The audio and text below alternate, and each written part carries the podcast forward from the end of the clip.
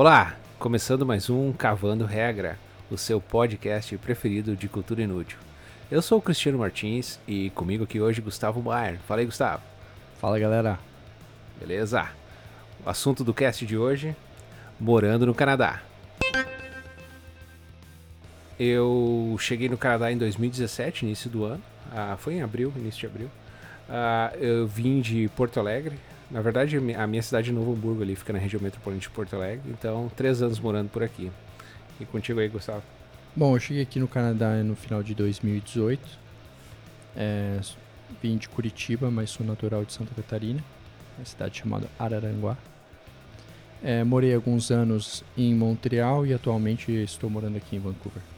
Bom, eu e minha esposa a gente se mudou para Montreal, é, como eu já disse, no final de 2018. É, lembro até hoje que quando eu cheguei no aeroporto eu só via meu irmão com dois casacos é, de esquimó, porque fora do aeroporto estava menos 29. Então tu tinha gente morando já em Montreal, não sim, chegou sim. sozinho? Então, meu irmão, ele já mora, mora, no Canadá há 5 anos, e quando eu cheguei em Montreal eu tive o suporte dele no, no começo. É, aí morei por alguns é, meses, eu acho que não deu nem um ano que eu, que eu fiquei em Montreal, decidi vir para Vancouver. É, mas por questões é, de, de estudo, minha esposa queria fazer um mestrado aqui em Vancouver e a gente decidiu se mudar. E aqui estamos. É, bom, já fazem é, um ano e um ano e meio mais ou menos que eu tô aqui no Canadá. Do contrário de você, eu cheguei aqui uh, sem ninguém, uh, nenhum familiar morando na cidade, uh, nenhum amigo conhecido, nada. Eu cheguei com a minha família, chegou eu, a minha esposa e o meu filho, que hoje tem 7 anos. quando a gente chegou, ele tinha um pouquinho antes de completar 4 anos de idade. e a gente veio direto para Vancouver. Eu, estou 3 anos aqui e 3 anos morando na mesma região. Uh, eu lembro que essa questão de uh, não ter familiar ou conhecido uh, dificulta um pouco as coisas porque a gente não sabe com, como o mercado funciona para coisas básicas. Eu lembro que para conseguir casa, eu um pouquinho antes uh, de chegar, eu contatei um serviço de um tipo corretor assim que eh, ele olhava casas e fa faz uma pré-seleção. E porque a gente não tinha muito bem assim a ideia ou a, a assim a exato quando quando a gente chegaria a gente não tinha exatamente uma data para chegar. Lógico quando a gente comprou passagem assim a gente comprou passagem para dois três meses.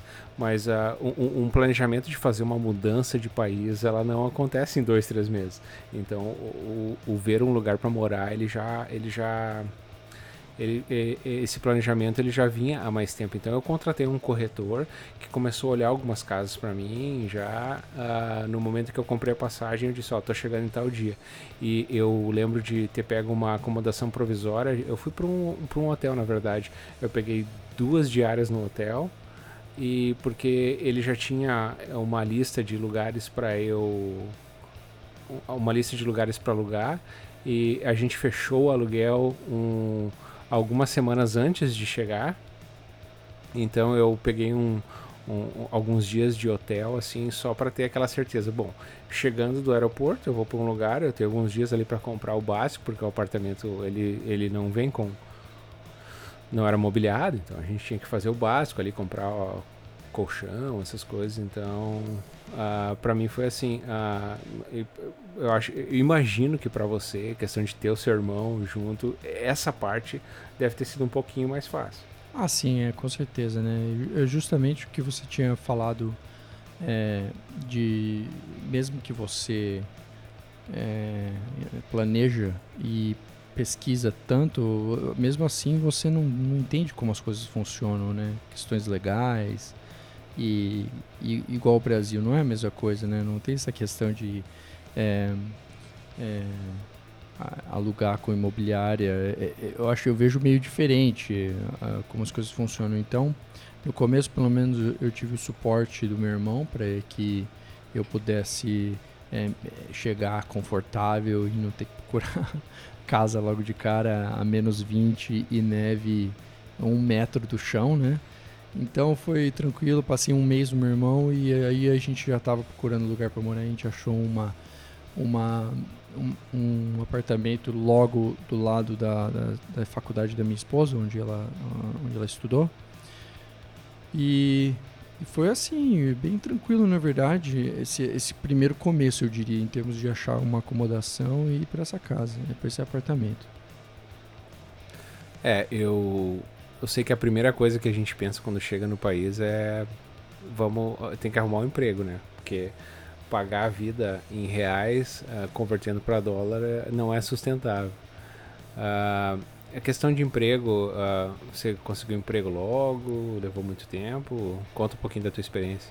Bom, eu acho que essa foi uma das coisas que eu planejei bem. Quando eu estava no Brasil, é, é só para é, é, só para um, é, dizer para a galera que eu, eu sou da área de TI, sou, eu, eu sou na área de desenvolvimento de software. E já no Brasil, a época que eu estava começando a planejar, eu e minha esposa planejando já a vida para o Canadá, eu comecei a trabalhar, eu achei emprego é, numa empresa é, é, americana, onde eu pudesse ter acesso remoto, é, para fazer um pé de meia e também ter esse, essa questão de mobilidade. E só que antes de vir para o Canadá, eu já estava mandando currículo igual louco e graças a Deus eu achei uma empresa no, em Montreal e fechei contrato quando eu estava em, em Montreal, em Curitiba. Isso foi me ajudou bastante, pelo menos assim, para ter mais, eu diria, uma confiança em que as coisas pudessem dar certo e tudo mais, né? Então isso isso planejei bem quando eu estava no Brasil e cheguei em, em Montreal já com, com emprego. E para você, Cristiano, como foi essa, essa busca de, por emprego aqui no Canadá? É, eu acabei uh, priorizando uh, o conseguir acomodação ali na primeira semana, deixar tudo certinho. E, mas eu não tinha nada certo, eu não, eu, eu não tinha feito nenhum contato assim firme antes de chegar, eu esperei chegar aqui. E daí logo quando eu cheguei, eu comecei a ir para site de emprego, uh, LinkedIn, uh, Indeed, Glassdoor. Tem um local aqui uh, que funciona aqui na província de BC. Muito bom também. então eu acabei fazendo algumas buscas por palavra-chave e comecei a arrumar o meu currículo para que fizesse sentido para a vaga em questão e comecei a fazer aplicações. Eu lembro de no total ter feito uma um número assim entre uns 30, 35 aplicações em questão de 3 a 4 semanas. E e daí eu comecei a receber alguns contatos. Eu acho que mais ou menos umas 10 empresas me retornaram. Eu consegui fazer algumas seis entrevistas por telefone, porque a primeira entrevista que sempre é por telefone, eu não conheço ninguém que tenha tido uma experiência diferente do, do que isso. A primeira entrevista é por telefone. Então eu recebi algumas seis entrevistas por telefone, tive a chance de fazer. Eu fiz três entrevistas uh, pessoais, assim, uh, de ir até o lugar fazer uma entrevista face face. E eu recebi duas propostas de emprego e eu tomei a minha decisão em cima de duas propostas oficiais. E em questão de quatro, cinco semanas foi esse período para mim, sem ter feito nenhum tipo de uh, planejamento. Não, não, não digo sem ter feito planejamento, mas sem ter feito contatos prévios antes de chegar. A única coisa que eu tinha feito antes, eu já tinha o meu currículo em inglês, o meu LinkedIn estava em inglês, Uh, eu também venho da área técnica de TI e o mercado é bastante aquecido, eu já tinha isso na cabeça, então eu resolvi arriscar. E foi mais ou menos assim que aconteceu para mim. Bom, depois de ter a lugar para morar, o trabalho, aí começa a vida real. Como é que foram os desafios para ti? O que que tu sentiu assim que pesou muito, né, vamos dizer, no primeiro seis meses? Bom, é, eu acho que a barreira da língua já é um desafio bem grande. É, eu, eu fui para Montreal, onde é uma província, é, faz parte da província de Quebec, que lá eles falam majoritariamente francês, é, mas também falam inglês, é, é, mais, mais francês do que inglês. E... Mas não para trabalho, né, Gustavo? Acho que para trabalho, principalmente na área de TI, o inglês ainda é a principal língua em Montreal, né? Principalmente em Montreal. Assim, é, em TI você vê muitas pessoas falando é, mais inglês do que francês, justamente porque a maioria das empresas são americanas. É, mas você vê algumas empresas, por exemplo, meu irmão, quando começou a trabalhar em Montreal, ele começou a trabalhar numa empresa que era só em francês. E mesmo assim eles sabiam falar inglês, mas dentro da área de trabalho era tudo em francês. Então ele teve que aprender na marra. É, mas eu tive a sorte de entrar numa empresa onde é, falava mais o inglês, mas você via as, algumas pessoas se comunicando em francês. É, então isso para mim foi uma barreira. Eu ia para alguns restaurantes ou para algumas é, o supermercado, até o próprio supermercado, você escutava só as pessoas falando só em francês, mas elas, a maioria falava inglês. Então você conseguia se virar. Só que eu tive algumas questões em alguns restaurantes onde a pessoa não sabia falar inglês mesmo. Aí já foi um grande desafio tentar é, ter que aprender outra língua e, e, e, não conseguir se comunicar de forma natural, né? E, e tirando essa questão do francês, o inglês que você chegou uh, co, co, co, foi tranquilo, sim? O inglês do Brasil? Você tinha um pouco de experiência fora do Brasil também antes de chegar, né? Como eu já tive, é, já morei nos, eh, nos, Estados Unidos antes, eu já tive alguma exposição, então foi até tranquilo a questão do inglês. Mas é, tirando isso, o francês foi uma grande dificuldade, uma grande barreira. E para você? É.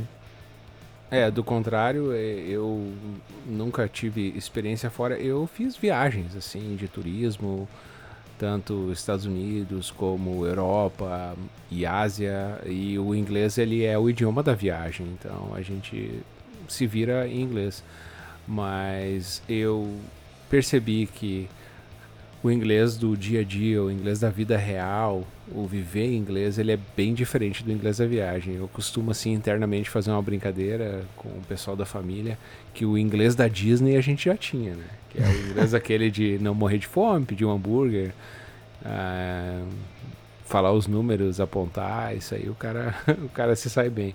Mas ah, quando chega na na questão de ter uma vida no segundo idioma e sendo inglês no meu caso, onde você tem que expressar suas ideias, defender o seu ponto de vista, isso é importante para o ambiente de trabalho, para o ambiente social. Uh, você tem que uh, assim fazer coisas do dia a dia, supermercado, pedir uma informação. Até, é. assim, a coisa que eu vejo mais é, engraçada de tudo isso são as experiências com humor. Humor é uma coisa que não, não dá para traduzir e que é só você vivendo no lugar para entender. Mesmo que você é. seja um expert em inglês, cara, demora para entender o é, tipo isso, de humor. Isso é bem localizado, né? E... Ah, e é tão engraçado cada história que eu lembro que é de brasileiros, é, amigos meus, tentando traduzir piada em português para inglês, que não deram certos, claro. Então, então eu, eu, eu, vejo assim que o inglês que a gente chega, principalmente no Brasil, que é, a gente não tem o costume de uh, falar inglês como os países europeus têm, por exemplo. Eu percebo que, assim, até é uma questão de curiosidade para quem está nos ouvindo a, gente trabalhou juntos durante mais ou menos um ano. Foi na minha primeira empresa, a empresa que você que, que a gente acabou se conhecendo. E é uma empresa bastante internacional. Eu lembro do meu primeiro time menor, assim, de 30 pessoas, as 18 nacionalidades diferentes. E uma coisa que eu percebia muito, principalmente quem vinha da Europa, europeu, independente do idioma que eles falam, todos eles falam inglês muito bem, mas uh, muitos deles uh, já trabalham, o mercado de trabalho é inglês e muitas vezes a, a universidade foi feita em inglês, então eles vêm com uma bagagem muito grande.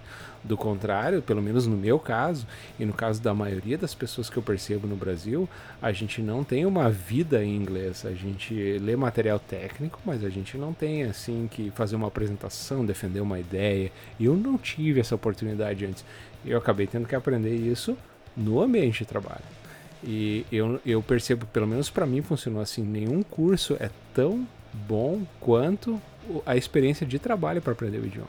É, ser, ser, ser jogado na fogueira, literalmente, né? e, e tá exposto naquilo, é, comer aquilo de café da manhã, almoço e janta. Não tem é, forma melhor de aprender o idioma, né? E conseguir evoluir. É, e eu tinha uma situação peculiar porque trazendo meu filho de 4 anos para cá, a gente tomou a decisão que hoje eu vejo muito acertada da gente não falar inglês em casa, mesmo que a gente sentisse a vontade assim de ah, vamos praticar, vamos praticar. Porque no momento em que a gente fizesse isso, o meu filho perderia o português. E como que é, é a experiência dele em casa? É, ele tenta se comunicar mais em inglês ou em português com vocês? Bom, funciona assim. A, a gente, eu até andei estudando um pouco e lendo algum material. Existe uma questão na psicologia. Eu percebo que para pais que falam idiomas diferentes e querem que o filho fale tanto o idioma do pai e da mãe, eles têm um conceito que eles chamam one person, one language. Com aquela pessoa sempre fala aquela língua. E a criança assimila aquilo tão fortemente que ela acostuma que com meu pai eu falo nesse idioma, com a minha mãe eu falo nesse idioma. Não é exatamente o caso que a gente tem aqui em casa, porque tanto eu quanto a minha esposa falamos português. O meu filho chegou com 4 anos, uh, parcialmente alfabetizado, não pela escola, mas pelo convívio social em português. Então a gente decidiu manter o português. E hoje, como a gente uh, passa muito tempo junto, o meu filho ele não se sente confortável em falar em inglês comigo. Ele prefere falar português. Uh, mas não que o inglês dele seja ruim eu vejo que ele fala português comigo, só que ele fala um monte de palavras em inglês que ele não sabe em português. então, é, é, é, engraçado isso. Mas ele fala em português com a gente. Ele nem tenta falar inglês. Uh, mas eu já percebi como uh, ele já está há três anos indo na escola. A vida dele fora de casa é inglês. Tem muita coisa que ele não sabe em português. Então, uh, o, o vocabulário dele a, assim, a, o, o leque de, de, de expressões dele é muito depende muito do que a gente fala em casa. Então eu lembro que aconteceu uma situação logo no início, isso me marcou muito. Tava passando um caminhão de bombeiros na rua e ele falou para mim o fire truck porque ele não sabe como é que falava. Ele não sabia como é que falava caminhão de bombeiro. Por quê? Porque caminhão de bombeiros não é uma coisa que a gente senta na mesa tomando café e fala: "Ah, você viu o caminhão de bombeiros?". Não, a gente nunca falou disso em casa. Não é do dia então, a dia. É, então para todas essas uh, referências que ele tem, uh, que a gente não uh, conversa em casa, ele não sabe como é que fala em português. Mas a gente fala normal em português e ele traz palavras e expressões em inglês porque é o que ele sabe. Então eu percebo assim, imagino assim que pode ser um pouco mais difícil para ele ter que fazer, mas é, é, tão natural e ele vai ser eh, bilíngue, né? Ele não vai ser que nem a gente, ou pelo menos que nem eu, que o inglês é a minha segunda língua. Não, para ele o inglês e o português vão ser a primeira língua. É, cara, isso é e, muito louco. Mas só pela oportunidade de começar isso aos quatro anos, né? Falando duas línguas desde os quatro anos. Não somente a, a língua é uma coisa muito interessante, mas também a diversidade cultural. É, aqui no Canadá, pelo menos, é, quando eu cheguei em Montreal e também depois que eu mudei para Vancouver, eu notei que tem diversas etnias que você acaba sendo exposto, né? E é muito legal você conhecer pessoas, pelo menos na empresa, eu, eu, eu tive a oportunidade de conhecer pessoas de tudo que é lugar no mundo. É, China, Índia, Paquistão, Israel, é, África. Cara, é, é, inacreditável. E é uma coisa que no Brasil, pelo menos, eu não tive. Não sei, nunca tive essa exposição. E acho muito interessante você poder conviver com essas pessoas, porque elas trazem uma bagagem cultural específica do país delas e elas acabam se adaptando a um, uma cultura local que, que na verdade assim no Canadá para mim eu não consegui entender a identidade cultural local existe muito a questão de falar sobre é, o que eles chamam da primeira primeira o primeiro povo que, que era o povo indígena. Então você vê muitos monumentos histórias sobre os indígenas. Mas fora isso é, o que eu vejo é que é, depois o, o, Canadá só se tornou uma diversidade cultural enorme, pessoas vindo de tudo que é, é parte do mundo E, e isso que eu acho muito legal, é conhecer pessoas é, de diferentes etnias e poder trocar ideias assim que eu não, nunca tive antes é, a chance. É, eu percebo, eu percebo isso também. Uh, e os números provam isso. Uh, pelo menos aqui na região de Vancouver eu andei pesquisando. E 60, mais. Uh, na verdade, por volta de 60% do, dos residentes aqui, eles não nasceram aqui. Então são pessoas vindas, como você comentou, de todos os lugares do mundo. E um exemplo interessante e curioso que eu gosto de dar para os meus amigos, ainda que eu mantenha contato no Brasil, é da escola do meu filho. A escola do meu filho tem 400 alunos e desses 400 alunos, 240 não falam inglês em casa. Mesmo os que nasceram aqui, que são casos de famílias de imigrantes que mantêm o idioma em casa e, e, e falam inglês na escola ou na rua. E eu participei de uma reunião uh, de pais para todos os alunos que se, que se encaixavam na, na, nessa, nesse grupo de pessoas que, que têm o, o, inglês como segundo idioma. E eu fiquei impressionado quando eles comentaram o número de idioma que essas 240 crianças falam. E o número é impressionante, é, são 42 idiomas. 42, 42 idiomas. Cara é, e, e, eu não consigo isso... nem listar 42 idiomas. é, é, eu acredito que eu não consigo listar 42 idiomas também. Mas uh, isso traz uma diversidade uh, muito grande uh, para a escola, para o país, de cultura. e eu gosto de comentar também que, na minha opinião, as coisas que mais definem uma cultura são a língua e a comida. E, e o fato de de 240 eh, crianças a terem o primeiro idioma diferente do inglês e serem 42 idiomas diferentes, isso traz uma diversidade cultural enorme e isso é refletido na sociedade. A gente vê a, a composição política dos partidos, muitas culturas, muitas uh, etnias representadas uh, em todos os cenários políticos, governamentais. Uh, os cargos altos de empresa. E eu, eu acredito que isso enriqueça muito o país. Bom, e falando do país em si, o Canadá. O Canadá é um país é, gigante, enorme, com uma população relativamente pequena. Ah, se a gente comparar com o Brasil, uh, o Brasil tem, acho que nesse momento, aí, uma, em, por volta de 210 milhões e a população do Canadá está entre 38 e 39 milhões.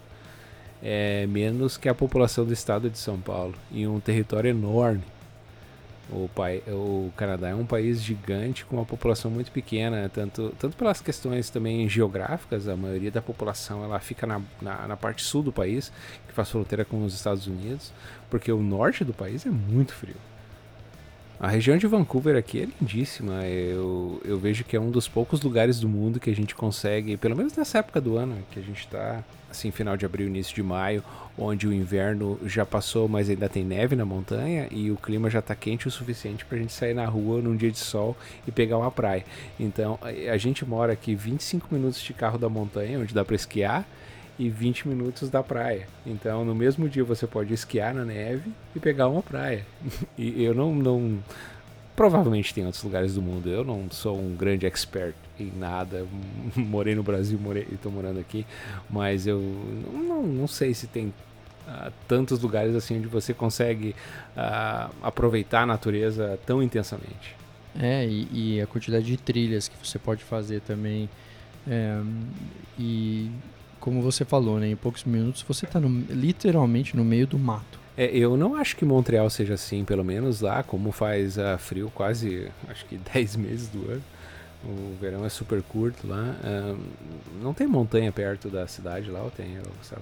Tem, tem duas montanhas, é, Mont Tremblant é uma delas que é onde o pessoal vai, vai esquiar, mas as principais montanhas do Canadá em termos de esqui estão aqui, é, uma delas sendo Whistler, ah, tem algumas montanhas aqui na volta, mas uh, você comentou de Whistler. Whistler é uma cidade que fica duas horas aqui é, de carro.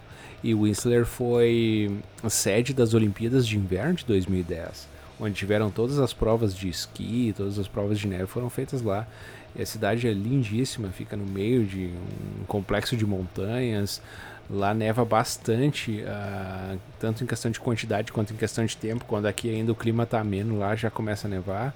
Uma das é, curiosidades é, super interessantes de Vancouver é que é sede basicamente de muitos filmes, muita, muitas produções de filmes que estão aí é, é, produzidos por Hollywood. E não só isso, mas como Netflix. Por exemplo, tem um casal de amigos aqui que moram em Surrey e hum, outro dia eles estavam no apartamento deles, olhando para baixo, e estava filmando é, o Altered Carbon, que é uma das principais séries que está no Netflix. Uma coisa muito interessante.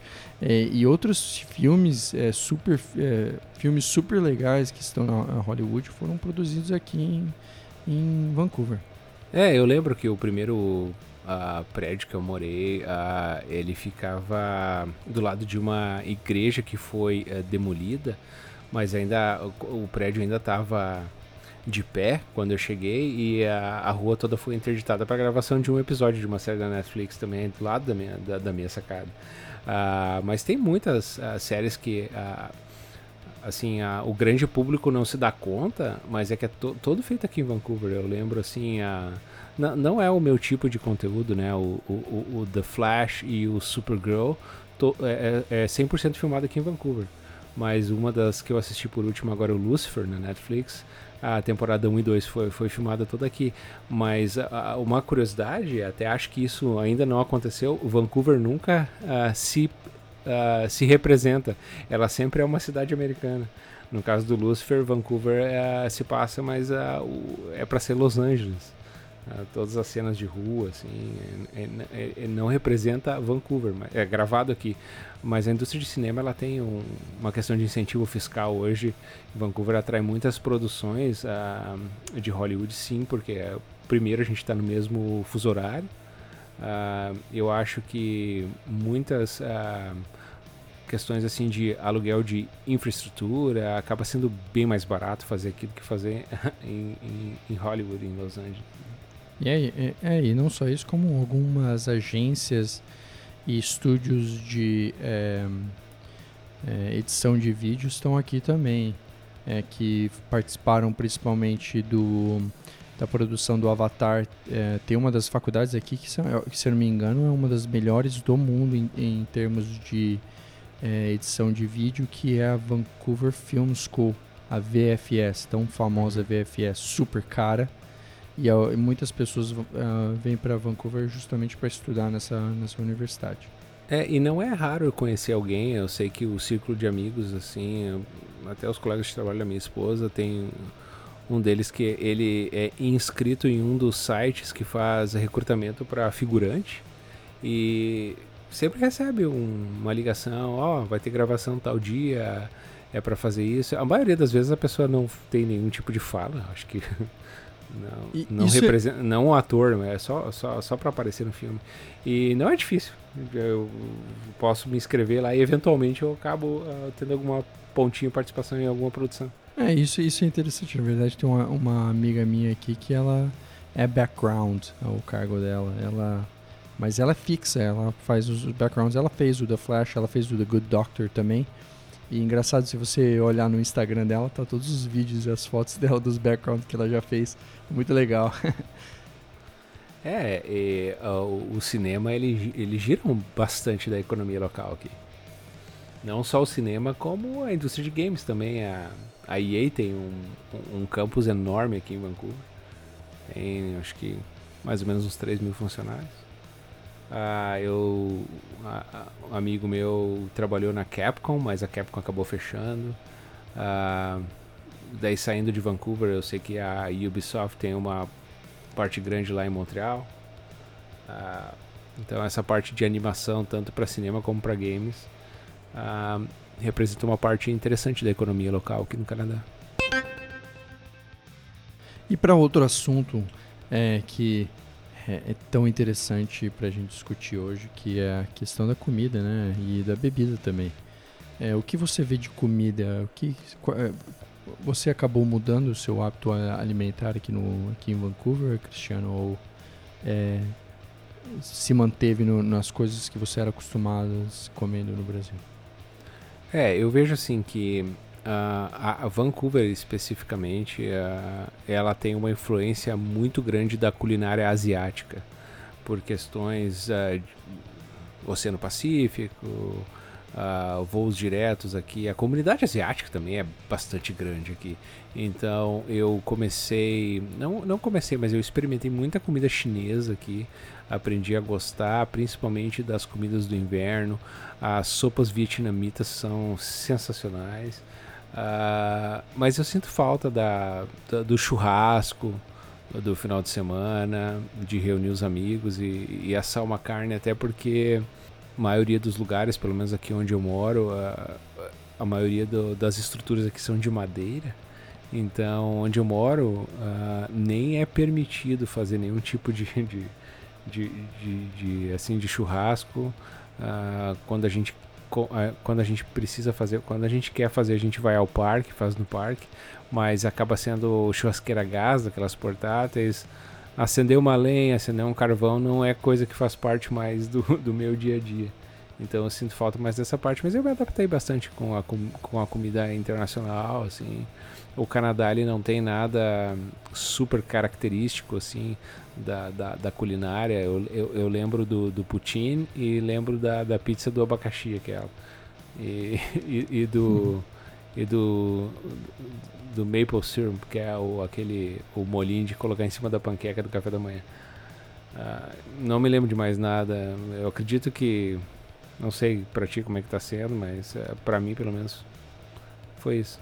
É, eu acho que é, eu concordo com você nesse ponto que é, em termos de comida, assim, alguns pratos é, poutine que é, foi criado, acho que pelo Quebec, é, mas fora isso, eu não vejo nada específico do Canadá.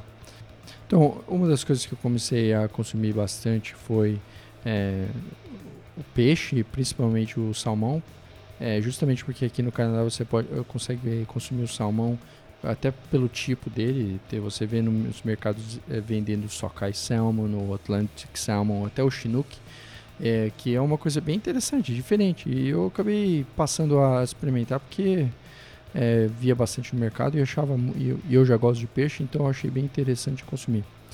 É, você mencionou em relação ao maple syrup, que é conhecido, traduzido para xarope de bordo, não sei porquê, mas essa é a tradução.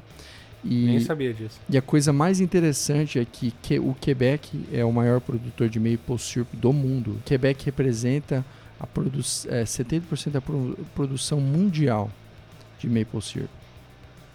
Interessante, né? E faz parte da cultura. A, pro, a propaganda é a, é a folha, aquela do plátano, né? Uhum. Que é a da bandeira do Canadá. Até. Eu falei do plátano porque nos plátanos no sul lá a gente tem a mesma folha. Né? Mas acabou, acabou sendo o, o símbolo do Canadá. E em termos de bebida, é, bom, eu já sou um consumidor assíduo de cerveja, eu adoro tomar uma cerveja. E quando eu cheguei aqui, eu, eu vi que tinha diversas é, cervejarias. É, atualmente, aqui só em, no, na província de British Columbia, a gente tem 182 cervejarias locais. E, e eu vejo isso as pessoas consumindo, dando, é, favorecendo o consumo mais do que é produzido na sua província, o que eu acho muito bacana. Mesma é, coisa eu... em Montreal, era a mesma é, eu não sei quantas a quantidade de cervejarias lá, mas eu, eu lembro muito isso, que é o incentivo ao consumo local. É, eu fiquei impressionado com esses números também, é, quando, quando você comentou, mas eu já tinha percebido dessa cultura da cervejaria artesanal local. Uh, tem muitos lugares aqui, você consegue achar na volta de cervejarias que tem um espaço pequeno onde que eles chamam de tasting room, que seria degustação, né? E eles atendem ao público e acaba sendo uma boa parcela da receita dessas uh, cervejarias pequenas, onde eles produzem uma certa quantidade e eles têm um, um, vamos chamar assim, não chega a ser um pub, mas chega a ser um, um, é um lugar onde você chega com, com um grupo de amigos, consome, experimenta a cerveja que eles fabricaram e acaba consumindo uma coisa ou outra ali. E, e realmente a cultura da, da cerveja artesanal local aqui é muito forte. E eu acho que uma das coisas que ajudam também é o clima de Vancouver ser um pouco mais ameno que o resto do Canadá. O, o inverno aqui não é tão severo e o verão é muito agradável. Fora as cervejas, é, tem a produção também de, é, de, de vinhos. Em termos de vinícolas, a gente tem 292 vinícolas é, na região de British Columbia. É, eu acho que a maioria delas são do Vale é, de Okanagan, é, onde fica as cidades de Vernon e, e Kelowna. E lá onde é feito a maioria do, do, dos vinhos, eu acho que de British Columbia. É, eu tive lá, fica a 500 quilômetros aqui, 450 quilômetros aqui de Vancouver. A região é muito bonita, bem desenvolvida também. É, são cidades pequenas, mas a, o, a cultura da vinícola lá é forte e, e, e gera muito, muito uh, gira muito a economia local daquela região. As pesquisas recentes mostram que, é, devido ao, ao aumento é, aumento da temperatura climática no norte dos Estados Unidos e as queimadas, as, as tão famosas queimadas, é, eu ouvi dizer que alguns fazendeiros que possuem vinícolas no norte dos Estados Unidos estão acabando de começar a comprar terras aqui no Canadá, justamente para mudar suas vinícolas para o Canadá por causa desse aumento de temperatura. É, eu achei isso muito interessante. E por último, as destilarias. É, 118 destilarias, é, entre elas algumas que fabricam é, cidras, é, vodka, whisky. Eu não entendo muito desse assunto, mas pô, 118 é um número bem considerável. Aí. É, o whisky do o Canadá é, é um produtor. É, tem o whisky canadense aqui. Que tem, tem, é um pouco diferente. Eu não sou um grande entendedor de nada assim de bebida, mas Uh, eu, eu, eu, percebo que o whisky canadense ele é, ele é diferente do whisky tradicional aquele uh, produzido no resto do mundo. É uma das questões interessantes assim do, do Canadá, na América do Norte em geral, onde uh, tem um inverno um pouco rigoroso. O que eu percebo é que as estações do ano elas são mais definidas e a, assim o comportamento das pessoas muda muito o inverno, apesar de não ser tão rigoroso, quando a gente fala não rigoroso, aqui em Vancouver, a gente está falando que as temperaturas chegam a zero, mas assim, é, raramente são negativas. Então, assim, menos 2, menos 3 são as mínimas assim que chegam no inverno. Mas uh, o inverno, uma, uma das características do inverno, como a gente está geograficamente bem ao norte, é, são uh, os dias são muito curtos no inverno. Então o sol ele nasce ali por 7 e meia, 8 horas da manhã e se põe 3 e meia, 4 horas da tarde. Pelo contrário, no verão, a gente tem sol das 4 e meia da manhã às 10 e meia da noite. Então isso faz com que o verão aqui tá todo mundo na rua. Todo mundo na rua. E o inverno tá todo mundo recluso dentro de casa. Essas questões assim de ter as estações do ano e o comportamento definido por elas é uma, é uma coisa que é, é, é, diferente do Brasil. A gente que vem do sul, a gente tem um pouquinho mais uh, de definição a questão de estações.